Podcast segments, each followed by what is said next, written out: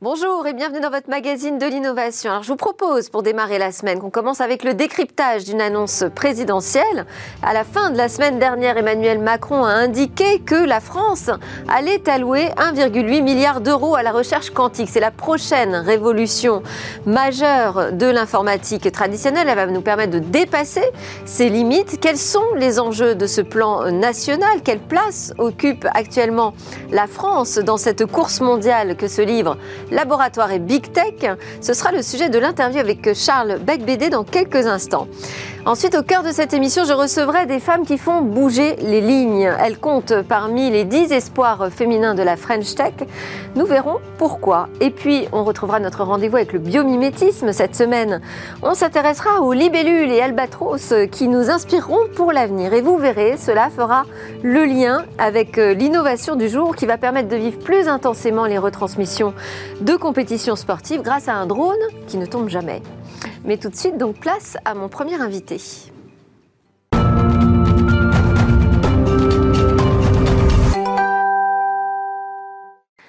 Les enjeux du plan quantique d'Emmanuel Macron, on en parle tout de suite. Donc la semaine dernière, c'était lors d'une conférence à Paris-Saclay, Emmanuel Macron a annoncé les lignes directrices du plan quantique de la France. Il fait suite à un rapport qui a été remis un an plus tôt par la députée Paula Fortezza sur l'état des lieux de l'informatique quantique française. Et donc nous allons euh, bénéficier d'1,8 milliard d'euros pour le secteur sur 5 euh, ans. Bonjour Charles Becbédé. Bonjour.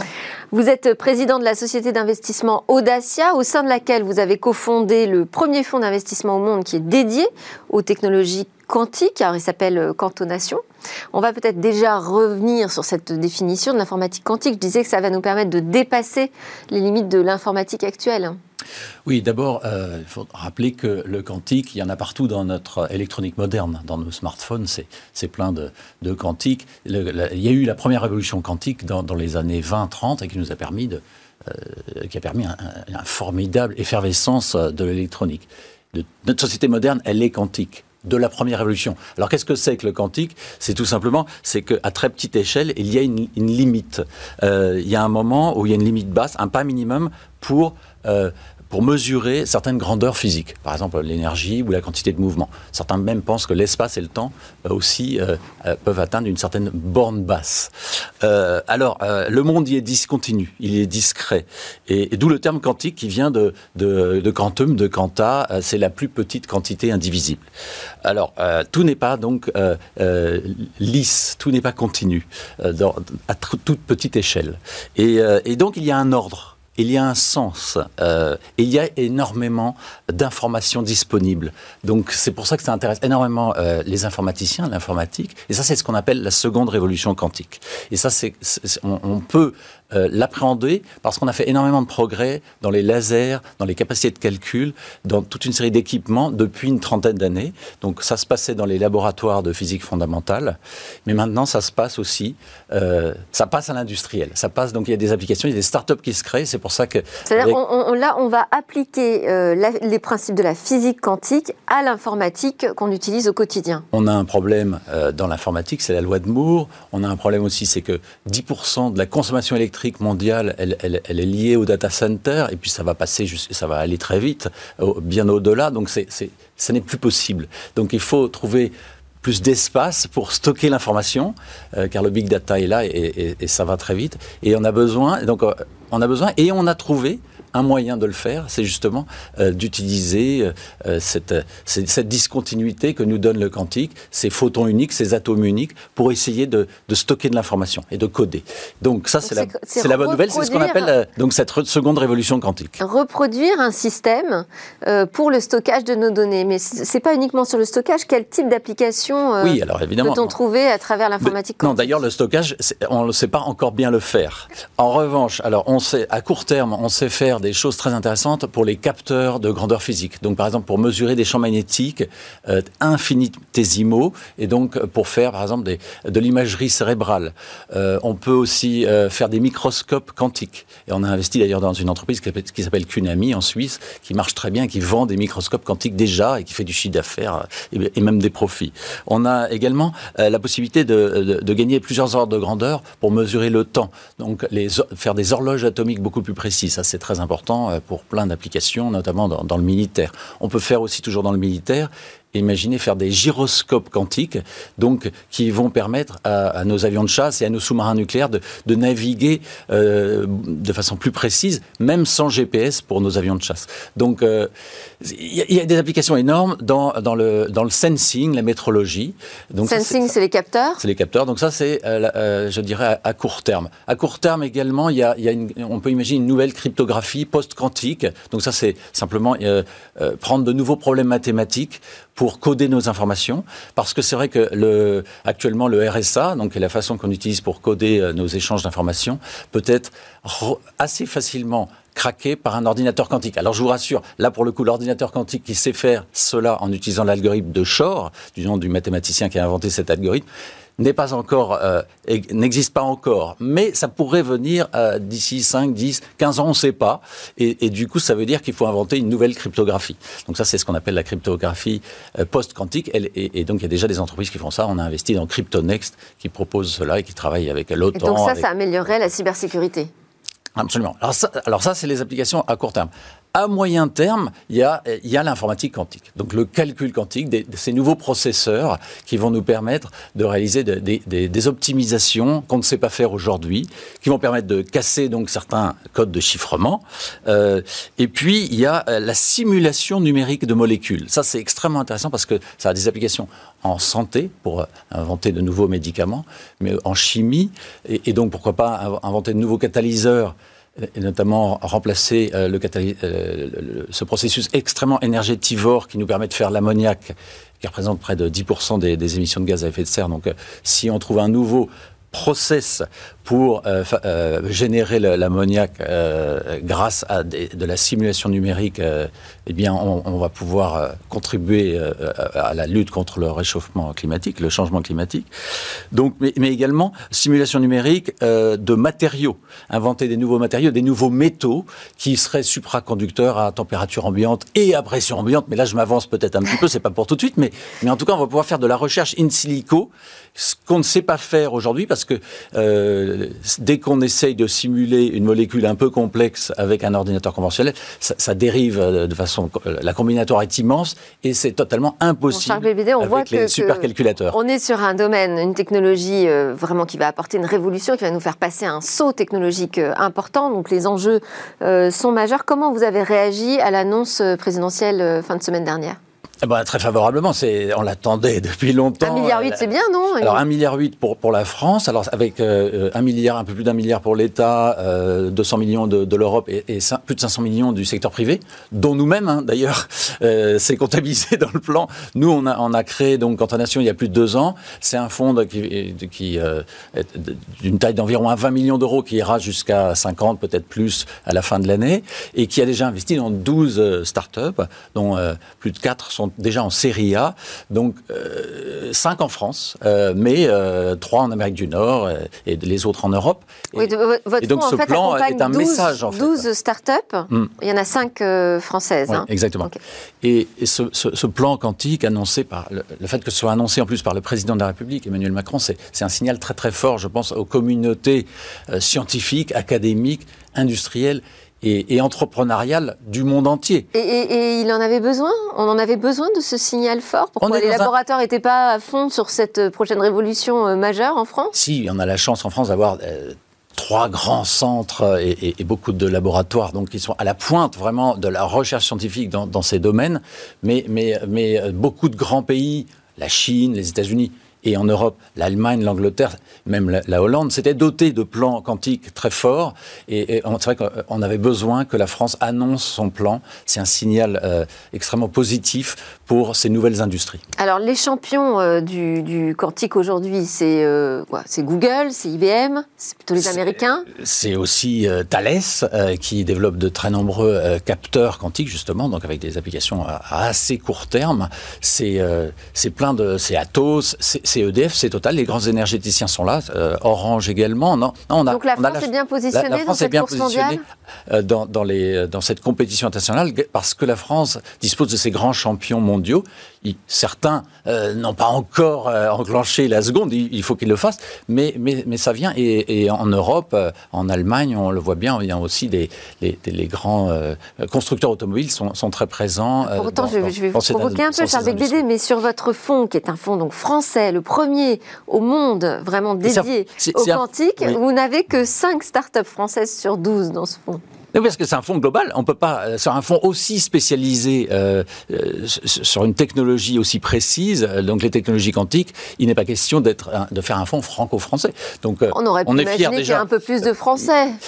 écoutez, c'est pas mal, ça fait près de 40%. Non, ça veut dire qu'on peut encore accélérer, en tout cas. Et il y a, y a, encore, on, est en train de participer à la création d'autres startups en France et ailleurs, et on ira jusqu'à une vingtaine de participations pour ce et premier Et l'annonce de ce plan stratégique avec ces 1,8 milliard peut peut, y contribuer Il contribue euh, grandement, ça va mobiliser euh, l'ensemble de l'écosystème. Vous savez, on la France, c'est un pays un peu colbertiste. Il, est parfois bon qu'un signal venant du sommet de l'État soit envoyé pour que euh, tout le monde se réveille et participe à cette fantastique révolution. Dans la, guerre de, la guerre du numérique, la guerre mondiale du numérique, on a peut-être perdu les premières batailles, mais on n'est pas obligé de toutes les perdre. Je pense que sur le, les technologies quantiques, la France, l'Europe a toutes ses chances et pourrait voir émerger de grands champion euh, européen dans ces technologies. Très bien. Merci beaucoup, Charles Becbédé. Merci, euh, Président. Je rappelle que vous êtes président de Audacia.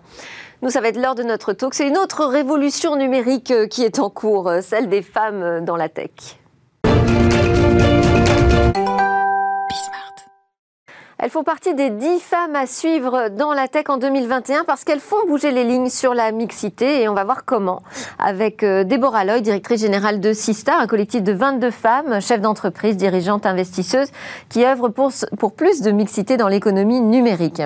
Avec également Jade Francine qui figure dans cette liste des 22 femmes, des 10 femmes à suivre, pardon, cofondatrice et directrice des opérations de la start-up de maintenance d'ascenseurs We Maintain et que nous avons déjà reçue dans Smart et également avec nous en visio, Laura Medji, ingénieure, cofondatrice de la plateforme de location de véhicules entre professionnels Tractor. Alors, Déborah Loy, on va commencer ensemble puisque c'est Sista qui a publié euh, cette liste des 10 femmes à suivre dans la tech en 2021. Vous mettez en avant donc des espoirs euh, féminins dans la French Tech. Comment s'est fait cette sélection déjà? Bonjour, merci beaucoup pour l'invitation. Euh, alors déjà, on est plus que 22 hein, chez Sista. En fait, le, collectif a été créé effectivement en décembre 2018 avec 22 femmes autour d'une tribune, mais ensuite ça s'est élargi. Alors ça, grosse alors si vous voulez, on attaque tout de suite là-dessus. Donc les 22 femmes Sista donc, qui euh, lancé le collectif en 2018. Parmi elles, on peut euh, euh, compter donc Catherine Barba, qu'on a reçu également, Mercedes Serra de BETC. Je vais dire les noms qu'on connaît peut-être plus. Hein. Céline Lazorte ou encore Roxane Varza de Station F, Caroline Ramad. D'ailleurs, je dis Station F, Roxane Varza, mais je devrais dire aussi Roxane Varza de Starter. donc le collectif Sista a fusionné mhm. cette année avec Starter. On va revenir là-dessus après. Là, moi, je m'intéressais aux dix femmes, mhm. à votre sélection euh, des 10 femmes à suivre en 2021 Quel a été le critère de sélection Donc, euh, comme vous le disiez, on, cherche euh, les, espoirs de la tech, que ce soit des femmes qui sont des entrepreneurs ou des investisseurs ou des, ce qu'on appelle des C-level, donc des personnes haut placées dans les startups. Ouais. donc, ça, c'était déjà les trois catégories que, que l'on avait. Et puis, on a interrogé, on a aujourd'hui près de 30 bénévoles qui, qui, fondent, qui forment pardon, l'association Sista. Et donc, on a demandé à ces personnes-là, donc ces personnes issues de l'écosystème, que ce soit du côté entrepreneurial, ou investissement, de nominer les femmes qui les inspiraient et euh, qu'elles imaginaient euh, voir émerger en 2021. On s'est retrouvé avec une grosse liste euh, parmi laquelle on a voté. Donc c'est un processus absolument démocratique que l'élection de, de, ces dix femmes à suivre. Et, vous avez parlé de la fusion avec Starter. Justement, c'est une liste que l'on hérite de Starter puisqu'elle existe depuis plusieurs années. Starter, chaque année, mettait en avant ces dix femmes et nous la reprenons aujourd'hui chez Sista vu que, comme vous l'avez dit, nous avons fusionné. Jade Francine, vous êtes dans ce, top 10. Euh, vous, avez, euh, vous aviez le sentiment d'être une femme inspirante pour une génération? Non, ça serait un peu prétentieux que de dire ça. Euh, en revanche, il, est certain qu'on est quand même un peu sous-représenté dans, dans, le milieu de la, tech et que je pense qu'il y a quand même eu un, gros travail dans, les médias pour mettre euh, les femmes en avant. Et petit à petit, moi, j'ai eu la, chance d'être beaucoup mise en, avant. Euh, donc, je, pense qu'il y a aussi de ça, c'est d'essayer de, montrer plus de femmes. Euh, celles qui sont partantes, bah, on les montre encore plus. Donc parfois, j'ai un peu l'impression que ça fait passer le message que j'ai un énorme ego. Mais c'est juste qu'en en fait, on, voilà, on, nous pousse, mais ce qui est une très bonne chose, parce que ça, montre en effet aux générations un peu plus jeunes que, que c'est possible. Euh, donc je, suis ravie en tout cas que ce genre d'initiative existe, ce genre de, liste, parce que ça, ça montre quand même qu'il y a un sujet et que les, tout le monde s'en empare. Alors, on a une autre euh, femme qui fait partie de ce top. On va lui donner la parole tout de suite. Elle est connectée avec nous en visio. Laura Medji, bonjour. Bonjour. Euh, vous, vous avez l'habitude aussi de travailler dans des, environnements euh, masculins. Euh, est-ce que être une femme parmi les hommes qui travaillent dans la finance, qui, qui travaillent dans la location d'engins de chantier, ce que vous avez lancé avec Tractor par exemple, est-ce que c'est une expérience particulière? Alors c'est une expérience qui est, euh, je peux dire malheureusement ou heureusement de mon côté euh, habituelle. C'est vrai que ce déficit de femmes, je, l'ai rencontré tout au long de ma carrière, que ce soit en finance ou euh, lors du, lancement de, de, Tractor, mais aussi malheureusement durant mes études. Donc j'ai envie de dire, j'ai eu le temps d'être habituée. force est de constater quand même que euh, étonnamment, on peut, on peut trouver ça étonnant, mais euh, le milieu des engins de chantier n'est pas forcément euh, le milieu le plus, le plus machiste auquel j'ai eu à faire face. Et, et c'est très heureux. Bon, bah, comme quoi ça bouge peut-être aussi. Euh, on va revenir sur euh, justement, c'est vrai que euh, dans beaucoup de domaines, on trouve peu de femmes hein, dans notre secteur des technologies. on a l'impression quand même qu'il se passe des choses. Il y a des associations qui sont mobilisées autour de ce sujet. Mais alors pourquoi cette fusion avec Starter, entre Starter et, Sista? C'est parce que vous étiez trop dispersés dans vos engagements? Bah, En fait, ça, ça, faisait sens tout simplement parce qu'on avait les mêmes valeurs. Vous avez cité Roxane Varza, qui était effectivement à la base du site et qui avait aussi fondé Starter euh, il y a 10 ans. Et on s'est dit que, effectivement. Euh, Girls in Tech aussi. C'est Girls in Tech qui était devenue Starter, absolument, et qui a officié pendant 10 ans et qui a fait un travail absolument euh, merveilleux pour diversifier, mixifier cet écosystème qui, effectivement, est très uniforme, encore aujourd'hui, malheureusement. Mais déjà en termes de prise de conscience et d'arrivée des femmes, on a fait un bond en disant qu'il est énorme. Et euh, effectivement, on se disait que ça n'avait pas de sens de faire les choses chacune de notre côté alors qu'on était plus fortes ensemble. Et donc aujourd'hui, Roxane a rejoint le bureau de Sista et euh, on a allié nos forces pour réussir à enfin changer la donne. Et là, le principal objectif, pour être tout à fait concret, hein, c'est pas juste de faire des plateaux télé avec des femmes euh, autour de la table pour changer. Euh, L'objectif, c'est aussi de mobiliser les fonds d'investissement sur ce sujet. Mmh, ouais, Sista est parvenu à faire signer une charte euh, à plus de 100 euh, acteurs de l'investissement. Donc il y a 56 acteurs du capital risque, 22 acteurs de ce qu'on appelle du corporate venture capital, donc les fonds qui sont gérés par des grands groupes, et puis 53 acteurs de l'accompagnement type accélérateur qui s'engagent. On voit Xavier Niel qui montre un panneau de ouais, fait partie des investisseurs qui s'impliquent. Il fait partie des personnalités des investisseurs qui s'impliquent. Et effectivement, ces personnes, ces fonds-là, se sont engagés à financer 25% de femmes d'ici 2025. Et maintenant, on travaille avec eux sur euh, les, bons outils à mettre en place pour y parvenir. Jeanne-Francine, euh, vous, vous êtes euh, dans le, le, secteur de la maintenance des ascenseurs. Est-ce que c'est un secteur aussi très, très masculin? Ah oui, je pense que chez Women Time, on a la triple peine parce qu'au final, on est dans, la tech où il y a peu de femmes. Euh, dans l'immobilier, c'est pareil, les femmes sont quand même euh, sous-représentées. Euh, et l'ascenseur, où en effet, il y, a beaucoup plus d'hommes euh, que, que, de femmes. Et du coup, est-ce que c'est plus difficile de s'imposer dans un secteur masculin ou au contraire, comme on est euh, peu nombreuses, bah, finalement, on brille plus facilement? Alors, je pense que, c'est, enfin, en tout cas, en ce qui me concerne, c'était vraiment une opportunité, puisqu'en effet, il n'y avait pas beaucoup de, de, figures féminines, et on s'est dit, bah, ça va un peu changer les codes, ça va aussi permettre d'être enfin d'avoir une image différente, peut-être un peu plus, un peu plus euh, moderne. voilà. Euh, donc, euh, en ce qui concerne la société, je pense que c'était plutôt positif. Après, on a quand même eu de vrais challenges pour recruter des, femmes, surtout au, début, puisqu'en effet, on avait cette étiquette tech, ascenseur. Donc, je pense que ça faisait un peu peur. mais bon, petit à petit, de, parce que aussi j'étais mise en avant, Du coup, ça a attiré certaines femmes et aujourd'hui. Et ça fait partie des objectifs de l'entreprise, ça, de travailler sur la mixité, de faire bouger les lignes? Oui, alors nous, c'est pas seulement la mixité, mais c'est vraiment la diversité au sens large. Donc ça va en termes d'expérience, d'éducation, euh, d'âge, euh, de couleur de peau, euh, de nationalité. On essaie vraiment d'avoir une approche sur la diversité. Il y a évidemment le genre qui rentre en compte, mais on, veut l'ouvrir de façon un peu plus large. Laura Medji, vous, il y a combien de femmes chez Tractor? Alors, je sais que vous n'êtes plus au poste de chef des technologies, mais vous restez conseillère quand même de, cette start-up que vous avez cofondée. Vous, vous comptez beaucoup de femmes chez Tractor? Alors, euh, tout comme euh, Jade, ça, a été un parcours euh, du combattant pour, pour arriver à, aujourd'hui 40% de femmes et on en est très très fiers. chez Tractor, l'idée aussi est d'avoir une diversité au sens large, pas seulement de genre, mais ethnique, social, de parcours. tout comme Jade, je, je que en fait ça n'a pas été facile de recruter ces femmes. J'ai dû euh, me mettre en avant dès le début. Euh, on a dû travailler et convaincre, dans la plupart des cas, euh, les premières arrivants. Et puis il y a un moment où on est arrivé à un palier en fait qui nous a permis de, euh, bah, de, concrétiser beaucoup plus facilement les, les recrutements qui, ont, qui, ont, suivi. je ne saurais pas vous dire exactement à quel pourcentage c'est arrivé, mais, mais il a fallu qu'on commence par créer une petite une petite équipe euh, de, de, fidèles combattantes avant que euh, ça paraisse normal pour, euh, pour d'autres femmes et, et moins effrayant en tous les cas de, de nous rejoindre. Ça montre l'importance euh, des rôles modèles. Mm. Hein. Plus on voit de femmes, plus ça mm. encourage les femmes à embrasser aussi ces, euh, ces métiers. Euh, qu'est-ce qu'elle dit? Vous avez réalisé une étude avec le BCG, le Boston Consulting Group, sur les fonds d'investissement. Qu'est-ce qu'elle dit, cette étude de la réalité? Mm. bah, La réalité, c'est que déjà, il y a moins de femmes, c'est 10% aujourd'hui de femmes CEO dans la French Tech, donc c'est peu.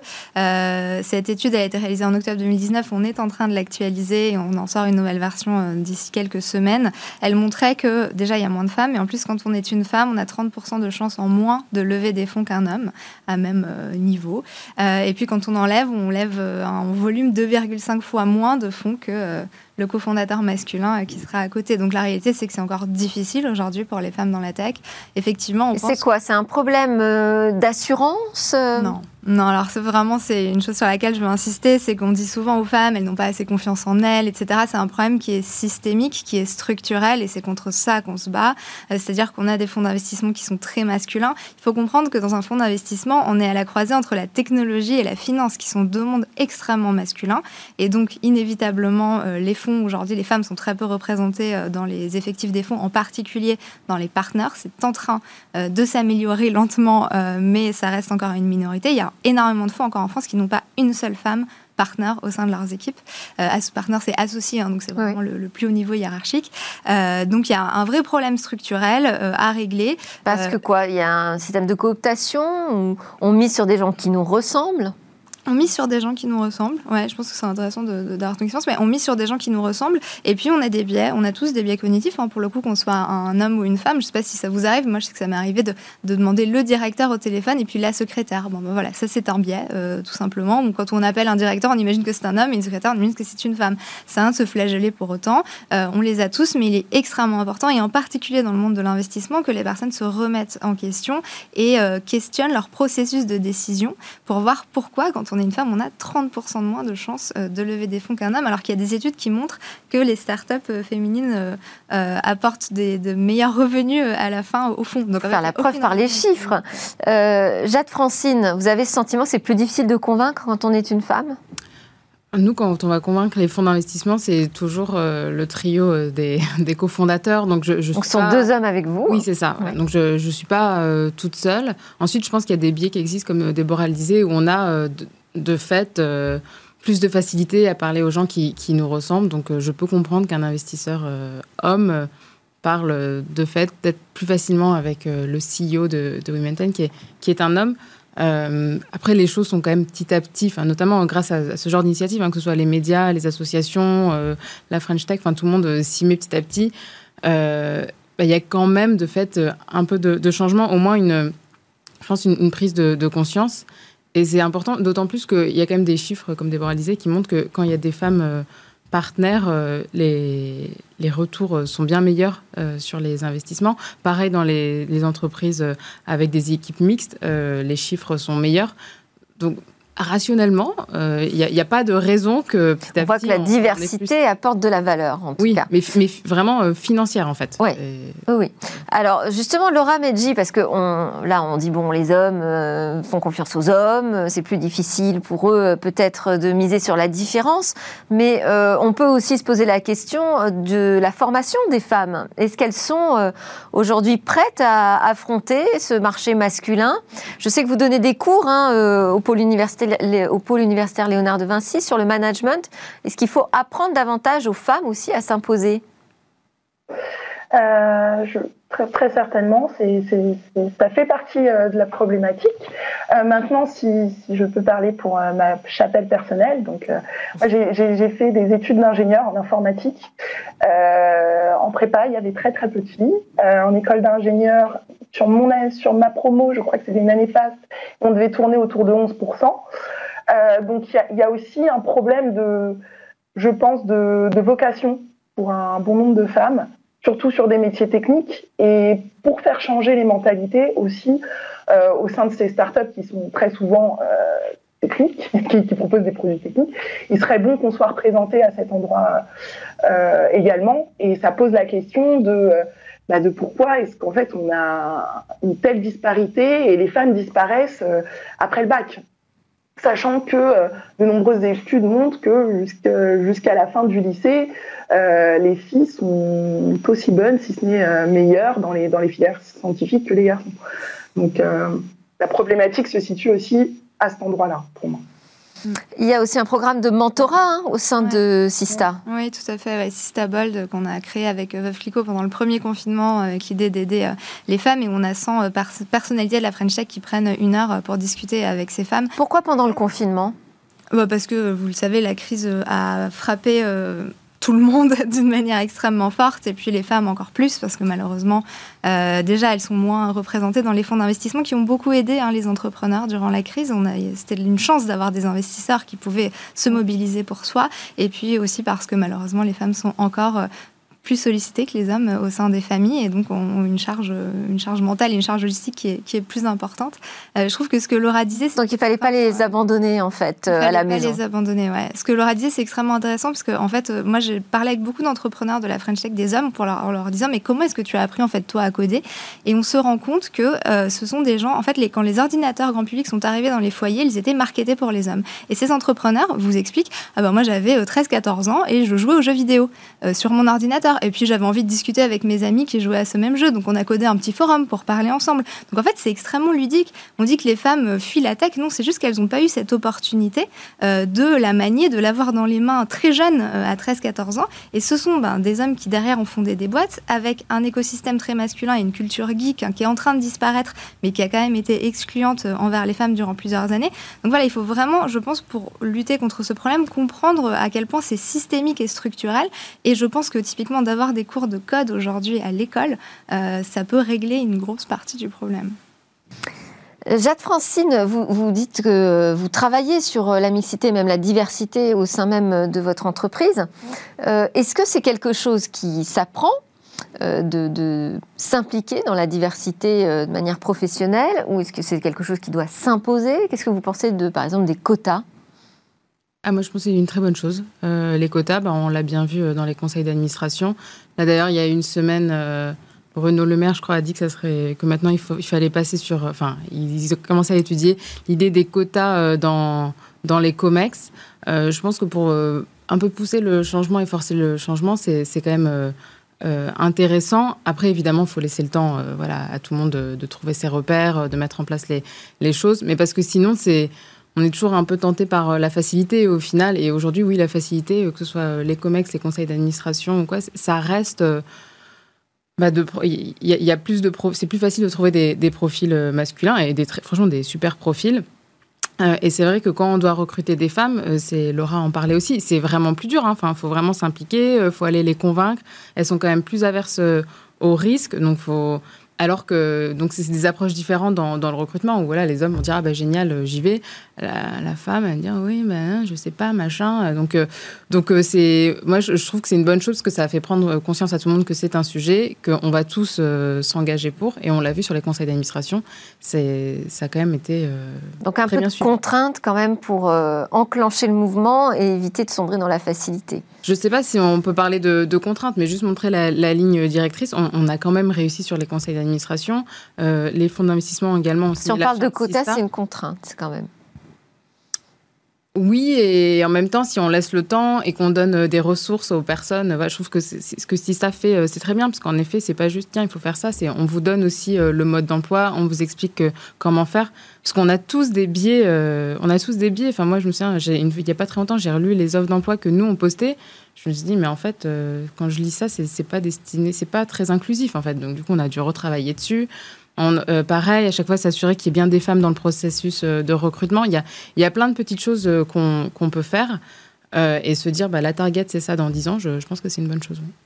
Et votre avis sur cette question? Moi, je suis complètement euh, pour, euh, pour les quotas. On est en 2021. Si les choses avaient dû bouger d'elles-mêmes, elles auraient déjà bougé. Le ah fait est que ce n'est pas le cas. Donc, effectivement, vous parlez de contraintes. Moi, je parle d'un rééquilibrage, en fait, hein, tout simplement. La contrainte, aujourd'hui, elle est sur les femmes qui n'arrivent pas à émerger, qui sont face à ce plafond de verre, que ce soit dans la progression dans les entreprises ou dans les fonds d'investissement. Elle est là, la, vraie contrainte. Donc, les quotas, Et comment est-ce qu'on peut aider alors les boîtes à bouger, les fonds d'investissement à viser, leur donner des bons outils? Bah, C'est ce qu'on fait euh, chez Sista au quotidien. Expliquez-nous. Travailler sur typiquement des formations sur les biais cognitifs, c'est les sensibiliser à, je vous dis, la manière, les questions qu'ils posent en fait aux entrepreneurs. On se rend compte que ce ne sont pas les mêmes euh, qu'ils posent aux femmes et qu'ils posent aux hommes. Vous avez un exemple? Bah, c'est l'exemple éternel de la femme de 30 ans. Euh, oui, mais est-ce que vous allez, euh, si vous voulez faire des enfants, réussir à quand même gérer votre boîte? Enfin, voilà, c'est la question la plus basique. Après, il y a des choses qui sont plus fines. Euh, mais les discriminations commencent à cette étape-là, en fait, au moment où on rencontre les gens. et puis, effectivement. donc là, vous les rassurez là-dessus? Les femmes, elles peuvent gérer les deux? Elles peuvent gérer les deux. et puis, en plus, on est dans un monde où les hommes s'impliquent aussi aujourd'hui. Hein. Le Parental Act, vous le savez, est partie de l'écosystème start-up, notamment par, par Céline Lazorte. Et puis aujourd'hui, on arrive à, un congé euh, paternité. Donc les choses vont s'équilibrer. J'espère qu'un jour, il y aura un congé maternité, un congé paternité de même durée et que du coup, il n'y aura plus de questions. Parce que ben, si on a un enfant, qu'on soit un homme ou une femme, oui, on s'arrêtera quelques semaines pour mettre euh, un être au monde, ça me paraît pas complètement délirant. Euh, donc oui, on les rassure et puis on, leur montre euh, bah, qu'il y a des femmes qui réussissent, que le retour sur investissement est tout aussi important avec les femmes. On montre des rôles modèles, des rôles modèles à, tous les niveaux, de femmes qui réussissent, qui lèvent des fonds, qui apportent du retour sur investissement. Et qui ne sont pas donc des exceptions, qui peuvent devenir aussi la règle. Laura Medji, on arrive pratiquement à la fin de cette émission. Vous, comment vous, poussez, vous pouvez aider les jeunes filles Je sais que vous avez de nouveaux projets. Euh, oui, alors euh, bah, déjà j'ai l'intention maintenant que j'ai un, peu plus de temps d'essayer de rendre euh, pour partie ce qui m'a été donné au cours des dernières années. Donc moi j'ai eu la chance d'être mentorée, de, de, pouvoir faire appel à de nombreux réseaux de femmes, que ce soit au niveau de la tech, au niveau du management ou au niveau entrepreneurial. je pense important de bah, voilà d'utiliser cette visibilité un peu qui m'est donnée et ce rôle de ce rôle modèle euh, qui m'a été imposé pour, euh, pour inspirer d'autres euh, femmes. Et plus globalement, je suis en train de travailler un projet de think qui est pas forcément dédié qu'au genre, mais à la diversité au sens large, avec l'idée de décentraliser un petit peu l'accès au réseau, qui est une autre des problématiques, à mon avis, et, de créer un, un système d'entraide pour pouvoir diversifier tout cet écosystème. C'est-à-dire comment comment concrètement vous avez procédé pour décentraliser la problématique du réseau?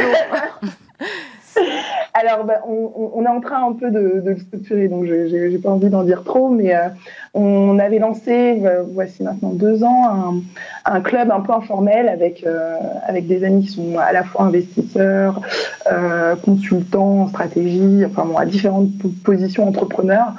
le constat de base, c'était de se dire que au niveau de l'écosystème, la problématique aussi diversité vient du fait que bah, manque pour beaucoup de gens des contacts, des accès, euh, que ça joue parfois à pas grand chose. Et donc, euh, on avait démarré euh, via des dîners informels qu'on est en train de, de, structurer un petit peu autour, voilà, en club avec une plateforme. Je, n'en dis pas trop. ok, ok, très bien. On suivra ça quand, vous, quand vous serez prête, Laura Medji. Merci beaucoup, Laura Medji, donc cofondatrice de Tractor, Déborah Loy, directrice générale de Sista, et Jade Francine, cofondatrice de We Maintain. Juste après la pause, on part se ressourcer dans la nature avec de nouveaux exemples de technologies bio-inspirées.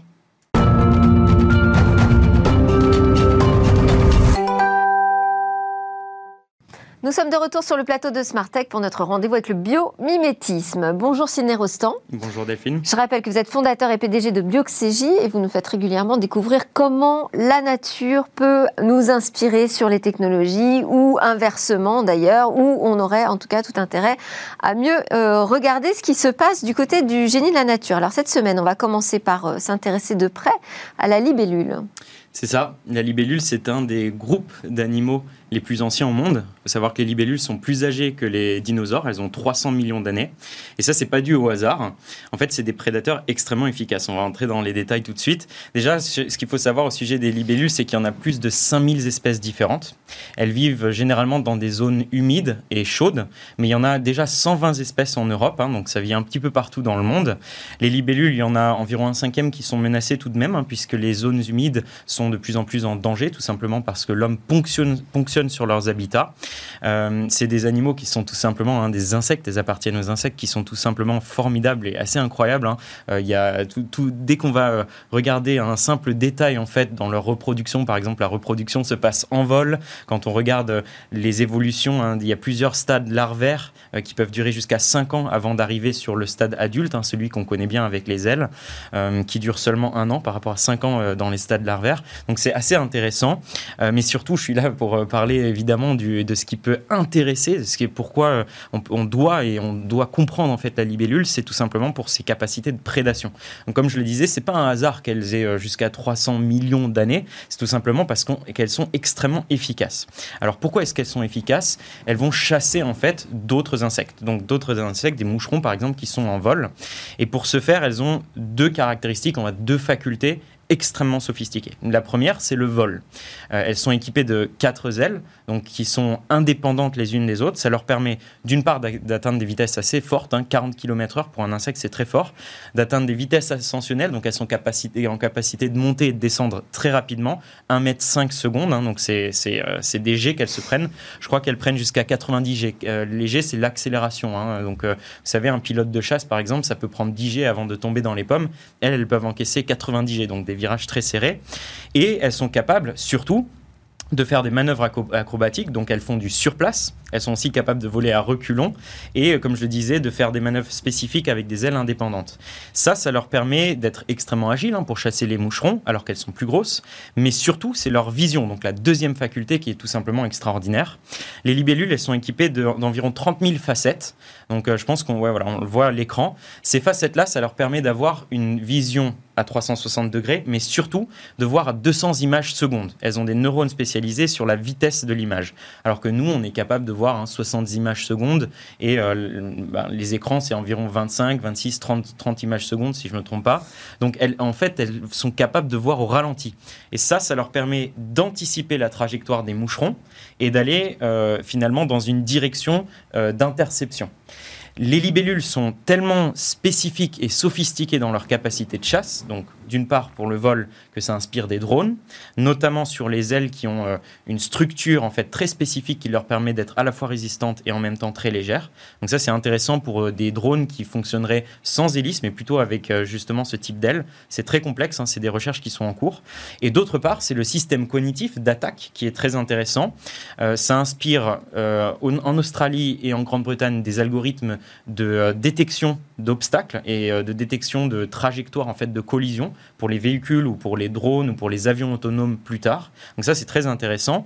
Et en même temps, il y a quelque chose qui est très spécifique pour finir là-dessus, c'est que euh, les libellules ont une capacité en fait qu'on appelle motion camouflage. Alors ça, c'est très très impressionnant, surtout pour un insecte dont on n'imagine pas forcément une capacité cognitive incroyable. Elles sont capables en fait de, en même temps qu'elles anticipent la trajectoire de leur proie, de bouger en même temps pour être pratiquement en fait immobile aux yeux de sa proie. C'est-à-dire que sa proie ne la voit pas bouger, elle bouge en même temps.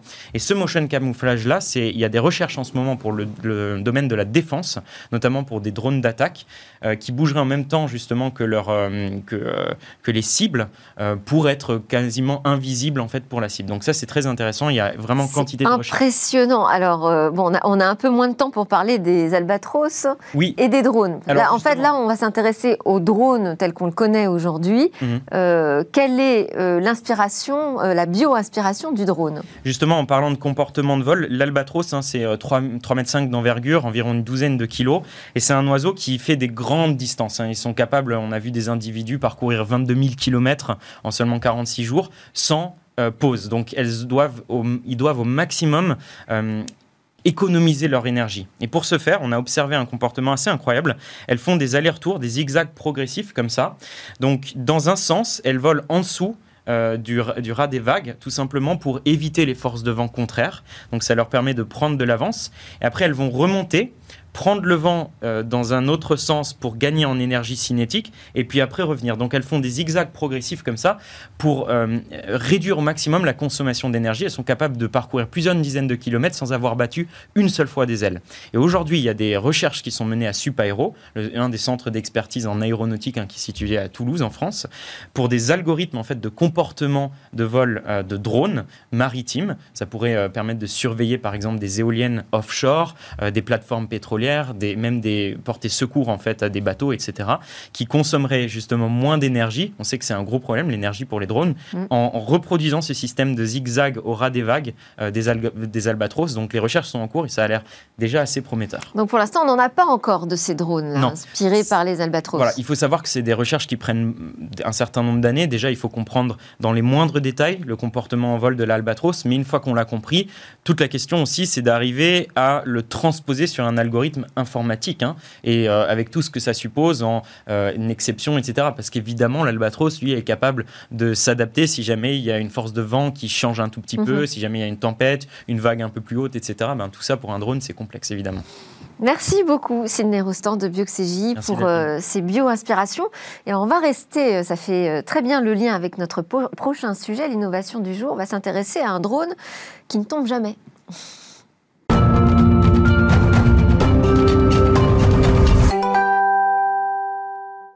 À quoi ressemblera demain? Alors chaque jour, Cécilia Sévry partage avec nous ses trouvailles parmi ces innovations qui pourraient changer notre quotidien. Bonjour Cécilia. Bonjour. Aujourd'hui, vous allez nous présenter une nouveauté qui joue dans la catégorie euh, sport de haut niveau. Hein. oui, exactement. Alors euh, évidemment, crise sanitaire oblige, ça fait longtemps qu'on n'a pas pu aller voir un événement sportif un événement tout court d'ailleurs. Mm. Donc là, aujourd'hui, je vous propose une, propose une technologie qui va vous permettre de vivre une vraie expérience immersive. En fait, ça va révolutionner un petit peu la captation. C'est un drone, mais pas n'importe quel drone, c'est un drone filaire qui ne tombe jamais. Pourquoi c'est important? Parce qu'aujourd'hui, euh, aucun événement ne peut être filmé par drone à cause justement de ce risque que l'objet euh, tombe sur le public ou sur l'infrastructure. Donc c'est la condition de la Direction générale de l'aviation civile. Pour donner l'autorisation, il faut prouver que le drone ne pourra jamais tomber Paris réussi pour notre société française qui nous présente donc Hyperion 7. Et comment? Alors comment? En fait, il y a plusieurs euh, innovations qui ont rendu possible euh, ce projet. D'abord, c'est un drone filaire, je l'ai dit. Euh, il est relié à un treuil par un câble en Kevlar très fin. Mais ce treuil, il est intelligent. en fait, il mesure grâce à des algorithmes la résistance du drone, que ce soit à cause de la vitesse du drone ou à cause du vent ce jour-là. Eh bien, le, le treuil va adapter sa tension quand il va dérouler ou pas pour laisser de l'envergure au drone, il va adapter sa tension, ce qui fait que tous les mouvements seront souples. Euh, il va permettre une liberté de dépassement de 200 mètres et une totale liberté de mouvement. Et puis surtout en cas de chute, eh bien, il est capable de pédaler rapidement comme ça pour aller rechercher la tension dans le câble et au moment où la, la tension va se faire plus forte, de calmer un petit peu le jeu pour que tout ça se fasse délicatement et qu'on n'ait aucun problème euh, d'impact, euh, évidemment. Et puis, il y a une deuxième technologie qui est très importante. Eh bien, il y a une voile. Euh, une voile qui a été conçue par une société spécialisée dans la fabrication des voiles de catamaran. cette voile, en cas de chute, elle se déploie instantanément. Elle est pliée de façon à se déployer le plus vite possible. Et surtout, elle est fabriquée pour donner une parfaite stabilité au drone. il y a des trous à certains endroits et elle va permettre aussi d'accompagner l'ascension quand le drone va remonter grâce au treuil. comment ça se déclenche? Alors ça se déclenche par pyrotechnie. en fait, il y a trois moyens. soit automatiquement, le drone reconnaît grâce aux algorithmes dans le treuil qu'il est en pleine chute, soit par l'opérateur qui sera au car régie en bas, soit par le suiveur, c'est la personne qui va gérer et le treuil et le drone pour surveiller évidemment quand même euh, que tout se passe bien.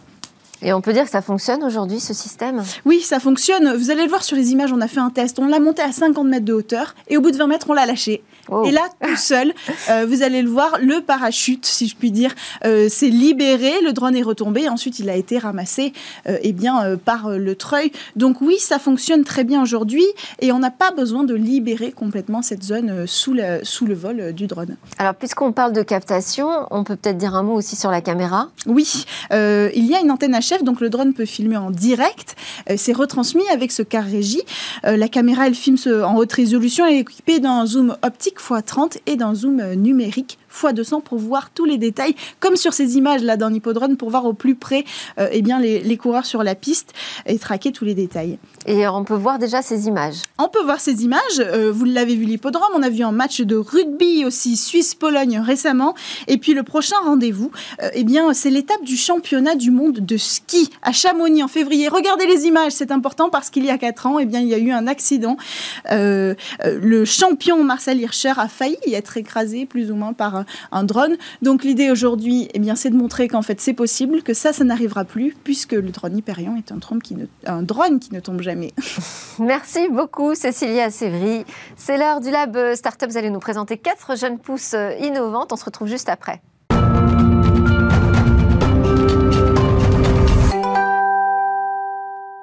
Merci de nous avoir suivis. J'espère que vous aurez apprécié comme moi ce regard sur cette autre informatique possible, un informatique qui dépasse euh, ses limites avec le quantique, euh, l'informatique aussi numérique plus euh, mixte, avec plus de diversité, ou encore davantage bio-inspirée. On se retrouve demain pour de nouvelles discussions sur la tech. Je vous souhaite une excellente journée.